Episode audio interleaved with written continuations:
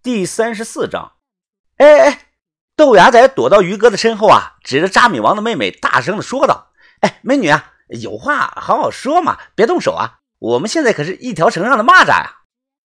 扎米王的妹妹啊，没有理会豆芽仔，而是从后腰处啊抽出来一条白色的丝巾，单手抖了抖，她将这个丝巾啊包在嘴上，双手端起那个羊角底，保持着攻击的状态。此刻呢，树林里雾气弥漫，受某种磁场的影响，钟表、指南针都失效了，仿佛我们身处在另外的一个世界。哎呀，你看，你看，对不住啊，刚才啊，我说话语气严重了点啊。彪哥走过来，他微笑着拍了拍我的肩膀：“哎，呃，兄弟啊，我也是为你们的安全考虑，这可是深山老林啊，哎，可能碰上那个豺狼虎豹啥的，哎，还是不要乱走了吧。”我表面上点头说好，实则呀，暗地里起了两份警惕心。如果什么都没有啊，这女的为什么抽出来她的武器呢？其他六名夏尔巴族的汉子啊，为什么也是防御的姿态呢？换句话说啊，彪哥和扎米王的妹妹啊，有事儿，他们隐瞒了我们。继续在迷雾中啊向前行走着，尽管走得很慢，但人踩在树枝上还是会发出清脆的响声。大头，你快看那棵树！走了有十分钟啊，我突然发现，在好几棵树的树皮上啊，留下了抓挠过的痕迹，手指印是清晰可见。很多树的树皮都没了。我就说嘛，我刚才确实听到了抓树的声音，我没有听错。彪哥显然啊也看到了树上留下来的痕迹，但是呢，他的脸色是十分的阴沉，低着头不说话。周围安静的可怕。我甚至听到了自己心脏有节奏的扑通扑通的跳动声。这个时候啊，小轩呢推开了豆芽仔，捏着鼻子说：“你怎么这么恶心啊？你你放个屁就不能躲远一点啊？”豆芽仔反手摸着自己的屁股，脸色有些尴尬。哎呀，对不起，对不起，不好意思啊，屎在旦夕不由人呐，哎，没忍住，我上趟厕所去啊。一股臭味啊，顺着白雾弥漫开。我也非常生气啊，豆芽仔，你真是懒驴上木，屎尿多呀你！这他妈哪有厕所啊？哎，你别走远啊，你就在那个树后头方便一下，我们等上你几分钟。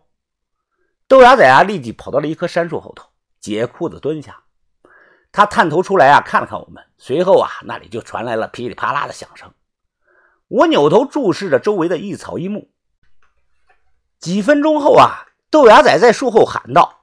哎，疯了！我没拿纸，你给我送点纸吧。我过去给他送纸。哎，豆芽仔，你怎么不穿裤头啊？你豆芽仔兜起了裤子，嘿嘿，穿那个玩意儿干啥？又不舒服。哎，这都凉快啊！就在这个时候啊，我突然感觉到有水滴滴到我的头上，我伸手摸了一把，黏糊糊的。再一看呢，发现不是水，这是什么呢？黄不拉几的，像是上火了的鼻涕。凑近的闻了闻，还有股腥臭味儿。疯子，疯子，你快看你头顶上！豆芽仔结巴的说了两句，突然冲我大喊。我猛地抬头一看啊，只见在高大的红杉树上啊，趴着一个人影儿，不知道是男是女。这个人身上的衣服是破破烂烂的，趴在树枝上，他背对着我，头发向下拖得很长。谁？什么人？我话音刚落啊，这个人的脖子啊立即左转了九十度，然后啊直接从这棵树上跳到了另外一棵树上，就像只猴子。啪！老福开枪了，一枪没有打到，又马上啪的又打了一枪。树林里树是挨着树，从发现情况到现在呀，不过十几秒的时间，这个人便消失不见了。老夫端着枪来回的瞄准，哎，但是呢，再也看不到人了。豆芽仔是惊魂未定啊！哎，你们都看到了吧？我靠，刚才树上有个野人，那个肯定是野人呐！豆芽仔呢，又转头问老福：“哎，老福，这里又不是神农架，怎么你们这里山里还有野人呢？”于哥抬头看着茂盛的树冠，皱着眉说道：“不是野人，哪里有野人会穿着球鞋呢？应该就是个人跑到那儿去了。”我脸色发白，没敢吭声啊，我怕说出来吓着他们。我刚才啊看到了那个人的半张脸，那不能说是人脸，烂的不成样子了，全是脓包，腮帮子部位啊，全都是大窟窿、小窟窿，好像啊眼球也没有啊。云峰啊，你是看到了什么吗？于哥啊，这个时候问我，呃，没，没有，没有看见什么，可能就像豆芽仔说的，是生活在山里的野人吧。呃，咱们快走吧，离开这里。疯子，你要是看到什么就说出来，反正我是没看到。我还是说没有，难道要我说那个可能是个死人吗？如果这么说啊，别说他们不信，我自己都不相信自己。继续的向前走了三十多分钟后啊，出了树林视野陡然开阔，白雾消散，入目之处是绿野青葱，植被茂盛。一阵微风吹过啊，那些茂盛的野草啊都被风吹向了一边倒。从我们这里看啊，西南方向两百米处啊出现了一堵巨大的土墙，而在土墙旁边啊立着一栋三层的石头楼，石头楼啊还有木门。快步的走过去，距离近了再看呀，我感觉到非常的震惊。豆芽仔挠了挠头，疑惑呀：“哎，奇怪啊，这个鸟不拉屎的地方怎么还有墙呢？还有房子？谁在这儿建的呀？”这堵残破不堪的土墙啊，高约八米，长呢也有近二十米。从上到下，许多地方啊长满了野草，孤零零的立在这里，显得十分的突兀怪异。把头他走了过来，抬头看看，然后啊，慢慢的伸手去触碰土墙。我看到把头的眼神里有光，还有一丝掩饰不住的激动。